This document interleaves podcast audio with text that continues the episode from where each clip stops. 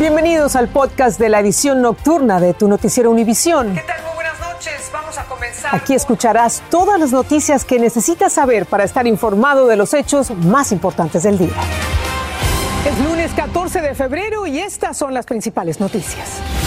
Yo nunca vi la pistola, nunca lo vi a él. En exclusiva, un agente de policía de Los Ángeles le contó a Univisión los dramáticos momentos que vivió cuando intentaron asesinarla junto a otro agente en su patrullero frente a una estación de tren en Compton. Horror e indignación en Nueva York por el asesinato a puñaladas de una mujer a manos de un hombre que la siguió hasta su apartamento en Chinatown. Es el segundo ataque similar de indigentes contra una mujer de origen asiático en menos de un mes. Y bajo el lema No se mata la verdad, cientos de periodistas mexicanos exigieron justicia en las calles por los cinco colegas asesinados en lo que va del año. Comienza la edición nocturna. Este es un noticiero Univisión Edición Nocturna con Patricia Yaniot y León Krause. ¿Qué tal? Muy buenas noches, bienvenidos a la edición nocturna. Vamos a comenzar con la historia de una agente de policía que está viva de milagro tras ser atacada por un hombre armado en una estación del metro mientras patrullaba junto a otro agente. Mi compañero León Krause está en Los Ángeles para presentarnos este relato exclusivo para Univisión. León, te saludamos, muy buenas noches. Patricia, me da mucho gusto saludarte, amigos, también a ustedes evidentemente. Feliz principio de semana aquí frente al hermoso edificio de la Alcaldía de Los Ángeles que data de 1928. En efecto, Patricia, hace cinco meses en las imágenes que dieron la vuelta al mundo, dos eh, alguaciles del condado de Los Ángeles estaban sentados en su patrulla tranquilamente afuera de una estación de metro allá en Compton cuando un hombre se acercó y trató de matarlos a sangre fría. Mi compañero de la estación eh, Univisión 34 en Los Ángeles, Osvaldo Borraes, logró una entrevista exclusiva con uno de los oficiales que sobrevivió. Veamos. Recuerdo escuchar los cuatro a cinco balazos y todo, la vista se me, se me borró. ¿Nunca viste al, al, hombre apuntar la pistola? No, nunca lo vi. Yo nunca vi la pistola, nunca lo vi a él. Por primera vez y únicamente ante las cámaras de Univisión, habla sobre ese día. Recuerda los detalles y lo que vivió. Nos dijo las balas hicieron impacto en su cuerpo. Empecé a sentir aquí caliente, la cara caliente y los brazos calientes. Claudia había recibido un balazo en el rostro que le atravesó la quijada. Otro disparo la impactó en ambos brazos. Su compañero Emanuel Pérez Pérez. Nomás recuerdo que me dice Apolinar, me pegaron, me pegaron la cabeza. Y ya volteo y lo veo y está toda su cara llena de sangre. Claudia, quien está casada y es madre de familia, solo pensó en sacar fuerzas y mantener la calma en medio del caos. Tengo un niño yo de seis años que, estoy, que está en la casa y todavía me necesita. Dije, no, ahora no, no me voy a morir. Inicialmente Claudia intentó hablar en el radio. Se dio cuenta que la bala que impactó su rostro le había causado daño severo. Cuando intentó hablar y no se le entendía lo que transmitía, ella intentaba decir Compton Pax 998, el código que alerta que hay alguaciles heridos, pero... Mi lengua estaba, estaba todavía pegada, pero estaba casi colgando, no era por mucho. Una vez que los oficiales estaban heridos, se bajaron de la patrulla y es en ese lugar donde estaban tratando de, de alguna manera, encontrar resguardo mientras trataban de pedir ayuda. Alrededor del perímetro, nos dice Claudia, habían aproximadamente 20 o más personas. Todos estaban grabando, nadie estaba ayudando, eran momentos de tensión, segundos que contaban para salvarle la vida. Es cuando se dieron cuenta de la magnitud de la situación y se despacharon múltiples alguaciles a la escena. Y yo no sabía dónde se había ido sospe el sospechoso, nunca lo vi de dónde vino, para dónde corrió, nada, yo, yo no lo vi. Y nos acompaña Osvaldo Borraes. De verdad un milagro que hayan salvado la vida estos alguaciles. ¿Qué fue del responsable? Responsable Deontay Lee Murray, de 36 años, fue eventualmente capturado por los alguaciles del condado de Los Ángeles. Todavía está encarando juicio, eso todavía sigue abierto el caso. Obviamente hay muchos detalles, mucha evidencia que está siendo procesada León y todavía necesitan las autoridades compaginar todo eso para llevar el caso a los tribunales y eventualmente este hombre va a estar encarando posiblemente pena de muerte o incluso el resto de sus días en prisión. Impresionantes testimonios. Gracias a Osvaldo Borraes. Regresamos contigo, Patricia. Realmente impresionante, escalofriante esa historia. Gracias, León. Vámonos ahora a Rusia porque el presidente Vladimir Putin mantiene al mundo en vilo con su amenaza de invadir Ucrania y enviando señales desconcertantes.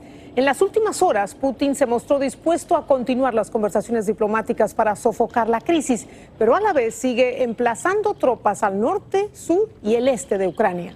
Mientras tanto, muchos extranjeros en Ucrania se apuran a abandonar el país ante versiones de una posible ofensiva este miércoles por parte de Moscú.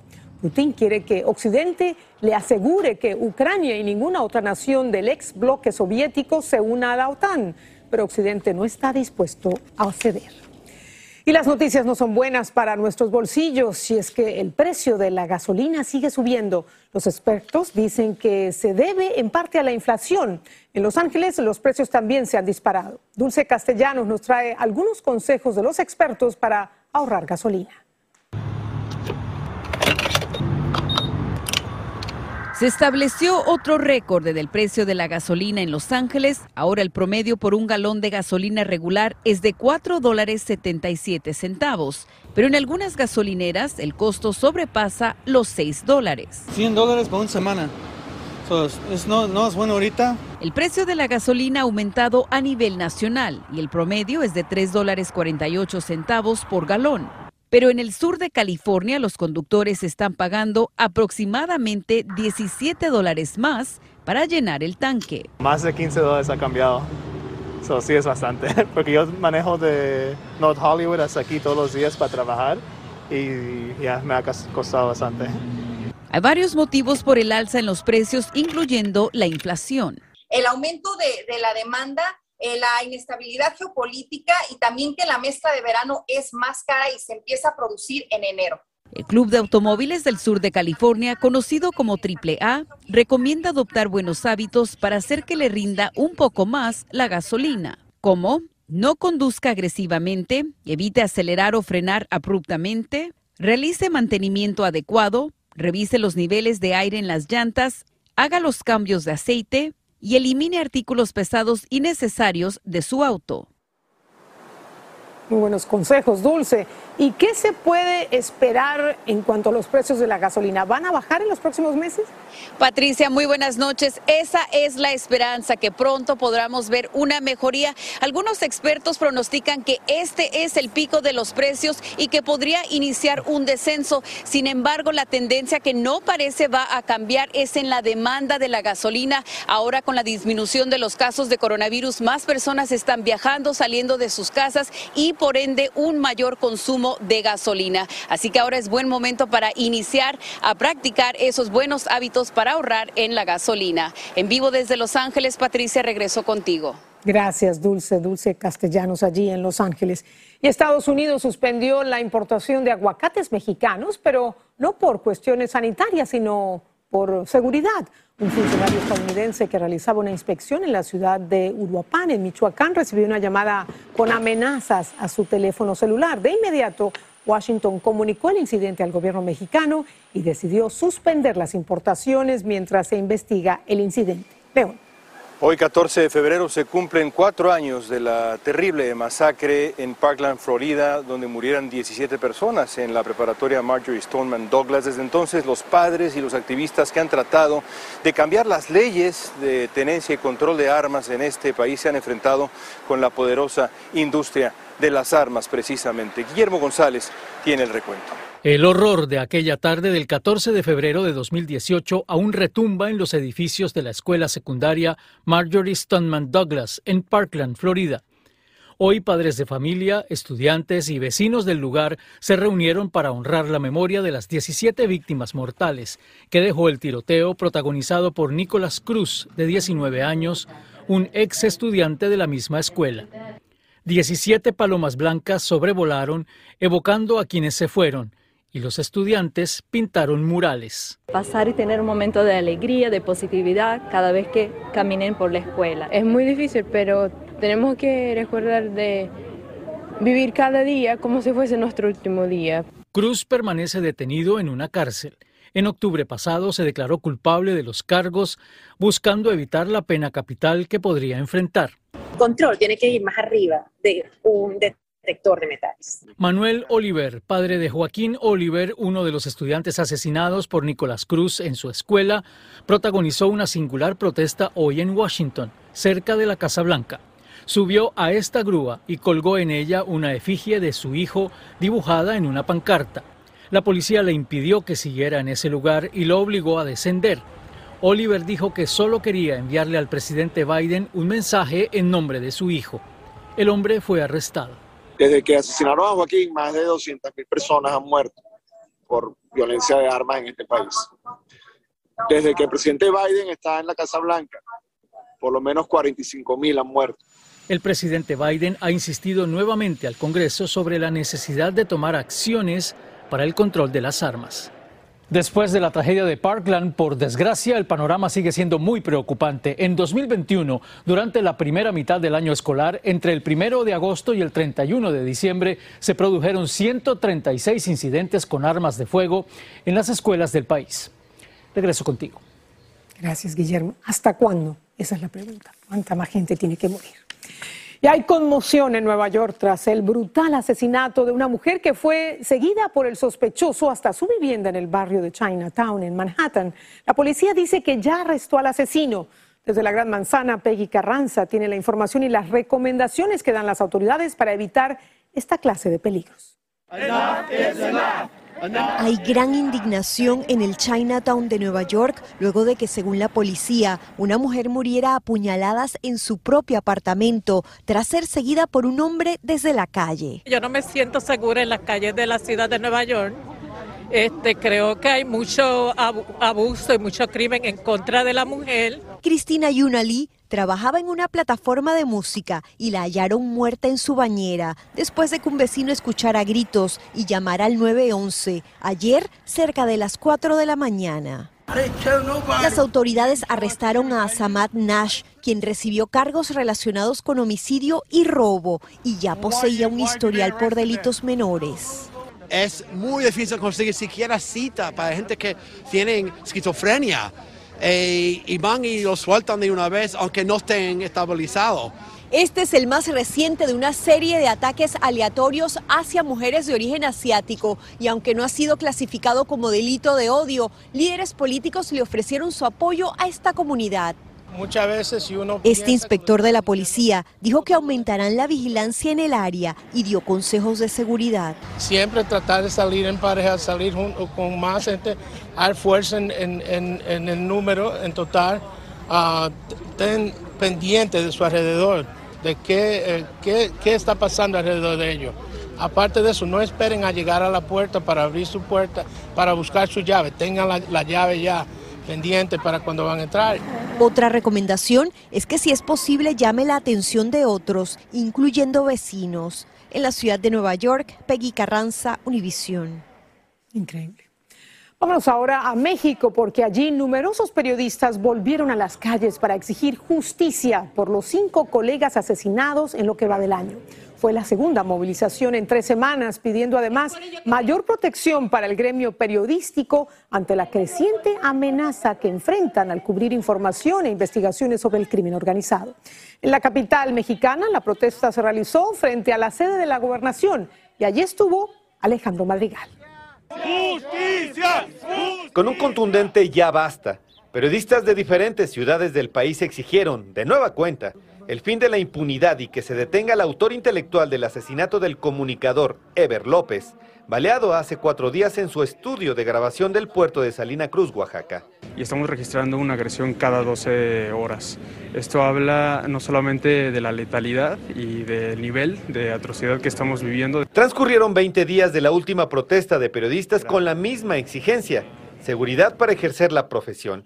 Este lunes regresaron a la Secretaría de Gobernación para recordar que fueron asesinados cinco periodistas en lo que va del año y 52 durante la administración del presidente López Obrador. Llamado al gobierno federal que encabeza Andrés Manuel López Obrador el cese del hostigamiento y agresiones físicas en contra del gremio periodístico. La Sociedad Interamericana de Prensa rechazó en un comunicado la campaña de descrédito del presidente López Obrador hacia algunos periodistas, entre ellos a Carlos Loret, y solicitó que suspenda de inmediato estas agresiones e insultos, ya que este tipo de ataques desde la cima del poder incentivan la violencia contra la prensa. Nuestros principales asesinos son servidores públicos, no son narcotraficantes. Artículo 19, la organización internacional que defiende la libertad de expresión, convocó a las protestas con la consigna, no se mata la verdad matando periodistas, y advierten que al no haber responsables en la cárcel, la violencia continuará. El pasado 25 de enero los periodistas estuvieron en esta misma Secretaría de Gobernación, se reunieron con el subsecretario Alejandro Encinas. El único avance que hubo de esa fecha a hoy es otro periodista asesinado, Ever López. En la Ciudad de México, Alejandro Madrigal, Univisión. Si necesitamos el día de hoy en 23 ciudades de todo el país se celebró un día sin inmigrantes para exhortar al gobierno, al Congreso, a la Casa Blanca a apoyar de manera definitiva a los 11 millones de indocumentados que están en Estados Unidos, en este país. Hoy fuimos al distrito de Las Flores, donde 9 de cada 10 negocios pertenecen precisamente a hispanos, a inmigrantes, para platicar con la gente sobre este día y lo que significa. El distrito de Las Flores de Los Ángeles es el más grande de su tipo en Estados Unidos. Durante la pandemia, uno de cada tres negocios bajó la cortina. Aquí trabajamos seis personas, todos hispanos. A todos nos perjudicó. Completamente esto se cerró, no, no había nada. Este 14 de febrero es de nuevo un mar de actividad y todo pasa por manos hispanas. Crucé de Tijuana por Otay y venía yo solita. Cuando íbamos subiendo allá arriba, ya para cruzar para acá, me dice el, el coyote, ponte la gorra, dijo, porque allá arriba hay muchos hombres, dijo. Y pues en aquel tiempo yo tenía 18 años y ya hay muchos hombres y abusan de las mujeres. El distrito de las Flores de Los Ángeles está lleno de historias como la de Lupita. Lorena, por ejemplo, cruzó dentro de un tráiler con más de 100 personas. Y sin ellas, este lugar simplemente no existiría. 20 bucks, Chile, de 20 baros, Chile. Levántele, levántele, métale la mano, métale la mano como se la mete el marido y de 20 baros, Chile. En el negocio de las flores, como en la mayor parte de las industrias del sur de California, un día sin inmigrantes es impensable. ¿Y qué estás haciendo hoy 14 de febrero? Pues un ramo de 100 rosas para los enamorados. ¿Cuánto cuesta algo así? Esto hoy está como en unos 350 dólares. Eh, amor del bueno, ¿no? Sí, depende del amor, el, el precio, ¿verdad? Nueve de cada diez negocios son hispanos, con floristas inmigrantes. Gran cantidad de la, del, del ingreso económico de la ciudad de Los Ángeles y sobre todo del distrito de Las Flores depende de la mano hispana. Sin hispano no existe. Eso dalo por hecho. Por lo menos acá, aquí en mi negocio, cerrarían. No existiera. Y Patricia, mira lo que te llevo de parte de los eh, floristas del distrito de las flores y además, fíjate qué lindo, tiene hasta lucecitas. Qué hermoso, ya te iba Así que, a bueno, decir. te lo llevo, Patricia. Tienes que llegar aunque sea con una rosa y mira, con todo un corazón. Gracias. Manos hispanas ¿Eh? allí. Con amor, con amor. Felicidades a todos en el Día del Amor y la Amistad de San Valentín. Así es. Vamos a nuestra primera pausa. Al volver, el primer ministro de Canadá invoca la ley de emergencia para enfrentar los bloqueos de los camioneros que protestan contra la vacunación. Estás escuchando el podcast de tu noticiero Univisión. Gracias por escuchar. Justin Trudeau, el primer ministro de Canadá, invocará la ley de emergencias que otorga al gobierno federal amplios poderes para restablecer el orden por los bloqueos de los camioneros que se oponen a la vacunación. Amenazó con retirar los vehículos para mantener los servicios esenciales y congelar las cuentas bancarias personales y corporativas de los camioneros si continúan con los bloqueos. Además, les suspendería el seguro de sus vehículos. Y Estados Unidos solicitó la extradición de Juan Orlando Hernández, quien fuera el presidente de Honduras hasta el 27 de enero. Lo acusan de cargos relacionados con narcotráfico. La Cancillería hondureña confirmó que solicitó al Poder Judicial el arresto de un político que tiene una solicitud de extradición a Estados Unidos sin dar su nombre. Y varias fuentes han indicado que fuerzas de seguridad a esta hora rodean la casa de Hernández en Tegucigalpa.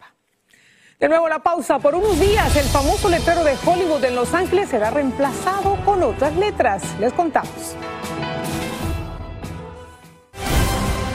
Estás escuchando el podcast de tu noticiero Univisión. Gracias por escuchar.